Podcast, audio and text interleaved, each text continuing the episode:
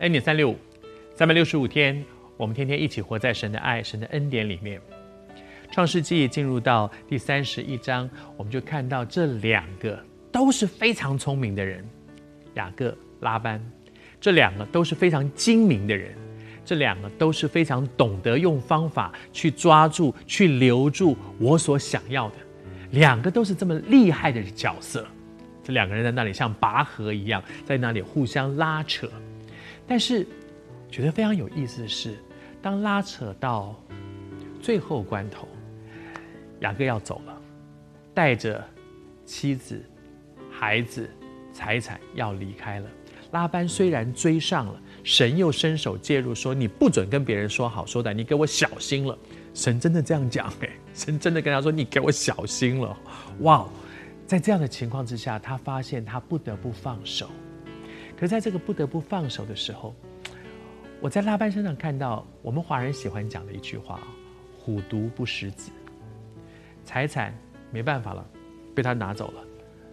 孙儿孙女，女儿这是我的啊，我宝贝的女儿，这下跟着他走了。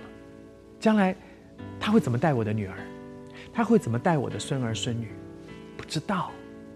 但是在这一刻，他真的感觉无能为力的时候，连一个亚兰人，一个所谓的外邦人，一个不认识神的人，他都不得不说：“上帝鉴察，你将来怎么对我的孩子？我告诉你哦，我拿你没办法。可是上帝鉴察，你现在带着他们走了，你们走了之后，我真的管不到你了。你如果在我这里。”我可以用各种方法，你对我女儿不好，我就想办法把你的那些牛羊给给你给你弄回来。你如果对我的孙儿孙女不好，我就可以怎么整你。他自己说的，对不对？他说我的手上有能力害你哦，所以你不可以对我的孙儿孙女不好，你不可以对我的这个女儿不好。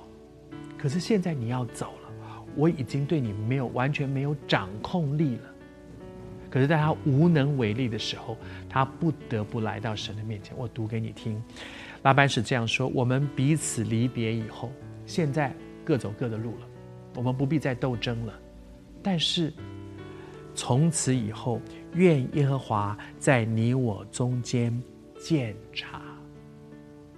他知道，现在我没有办法用我的手、我的权、我的势、我的钱。”我的方法，我的聪明，我的诡诈，去挟制你，以至于你不可以做对不起我的事，你不可以做对不起我女儿的事，你不可以做伤害我孙女。我可以保护这些我所爱的。